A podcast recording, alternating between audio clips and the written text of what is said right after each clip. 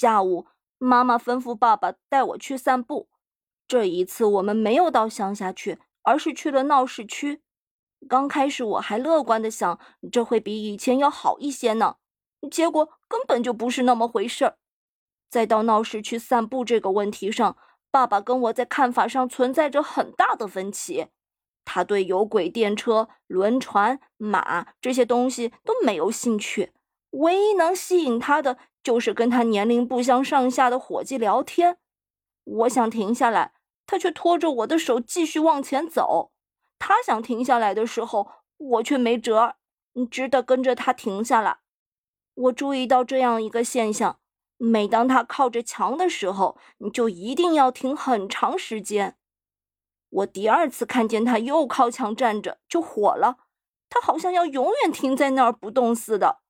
我扯着他的大衣和裤子，但是他跟妈妈不一样。妈妈要是看到我推故纸，就会发脾气说：“拉里，如果你再调皮，我就扇你一个耳光。”可爸爸只是态度温和的对我不理不睬。我端详着他，心想：我哭不哭呢？但是。即便这样，他仍然完全不理会，也不生气。我简直就像是跟一座山出来散步了。他要么就是对着我拧啊打啊，全然不顾；要么就是从顶峰上朝我俯视一眼，咧嘴一笑。我从来没见过这么全神贯注于自我的人。下午喝茶的时候，跟爸爸说话又开始了。这次的局面更复杂，因为爸爸手上有一份晚报，每过几分钟他就把报纸放下来，跟妈妈讲那上面的新鲜事。我觉得这很不公平，男人对男人。我准备好了随时跟他竞争妈妈的注意，但是他已经让别人替他安排好了一切，因此我根本就没有任何获胜的希望。有几次，我想改变他们谈论的话题，但都没有成功。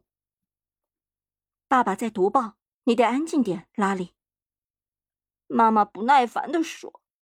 很显然，妈妈要么是真的很喜欢跟爸爸聊天，而不喜欢跟我聊天；要么就是爸爸对她有某种可怕的控制力，妈妈不敢承认现实。妈妈，那天晚上。妈妈给我裹好被子的时候，我说：“你觉得，如果我使劲祈祷的话，上帝会把爸爸送回到战场上去吗？”妈妈似乎考虑了片刻。“不会的，亲爱的。”她笑着说，“我想他不会。”那妈妈为什么呢？因为现在没仗可打了。可是妈妈。如果上帝喜欢的话，能够再发动一场战争吗？上帝是不会喜欢战争的，亲爱的。发动战争的不是上帝，而是坏人。哦，对此我感到失望极了。我开始想，上帝看来并不像人们吹嘘的那样有能耐。第二天早上，我和平常一样，早早就醒来了。而且感觉自己就像一瓶香槟酒。我把脚伸到被子外面，让左太太和右太太进行了一次长时间的对话。右太太说，她跟她爸爸闹别扭，她把她爸爸放在家里了。我不知道家指的是什么，但觉得把当爸爸的放在那里再合适不过了。然后我拿来椅子，把头伸到阁楼窗户外面去。天刚刚亮。空气带着一丝负罪感，让我觉得自己似乎在他干坏事时将他逮了个正着。我脑子里装满了故事和计划，于是我跌跌撞撞地来到隔壁房间，借着朦朦胧胧的微光爬上了那张大床。妈妈这边没有空间了，我只好钻到她和爸爸的中间。此时我完全忘记了爸爸，笔直地坐了好几分钟。绞尽脑汁的想怎么对付爸爸，他占据了大半个床的位置，我挤得很不舒服。于是我踢了他几脚，他哼了几声，伸了个懒腰，给我让出了点位置。妈妈醒了，伸手来摸我，我嘴里含着大拇指，在床上最温暖的地方依然的躺了下来。妈妈，我心满意足的哼哼着，声音很大。嘘，亲爱的，妈妈嘀咕着说：“别把爸爸吵醒了。”事情又有了新的进展。瞧妈妈这德行，比跟爸爸说话还严重。生活中没有了早上的交谈是不可想象的。怎么了？我一本正经的问。因为你可怜的爸爸累了。我觉得这是个站不住脚的理由啊！我对妈妈充满感情的说什么“可怜的爸爸”感到恶心。我从来就不喜欢他那种装腔作势的样子，觉得不是真情实感。哦。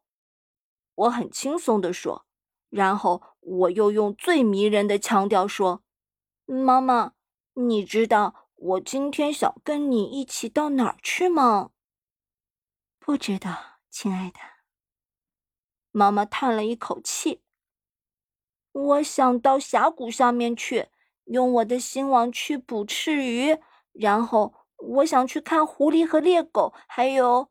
嘘，别把爸爸吵醒了。”他生气的压低了嗓门说，同时用手捂住我的嘴巴。可是迟了，爸爸醒了，要不就是快要醒了。他哼了一声，伸手去摸火柴，然后不相信的瞪着自己的手表。想喝杯茶吗，亲爱的？妈妈压低嗓门，温顺的问。我以前从来没见过妈妈这样说话。听上去，她好像很怕爸爸似的。茶！爸爸恼怒的大叫起来：“你知道现在几点了吗？”然后我想到拉斯库尼路去，我大声嚷着，生怕爸爸妈妈的打搅使我忘记了什么。你马上给我睡觉去，拉里！妈妈严厉的说。我哭起鼻子来了。我无法集中注意力。瞧他们俩那个德行，扼杀掉我早晨的计划，就像是把一个家庭从摇篮里埋葬掉。爸爸一言不发，只是点了烟斗，狠命的抽着，眼睛看着外面的阴影，根本就没有理会我和妈妈。我知道他生气了。我每次开口，妈妈都恼怒的止住我。我觉得很没面子，这也不公平。是一种不祥的预兆。以前我每次说我和他睡两张床太浪费时，他总是说分开睡有益于健康。可现在这个家伙，这个陌生人却跟他一起睡，丝毫也不考虑他的健康。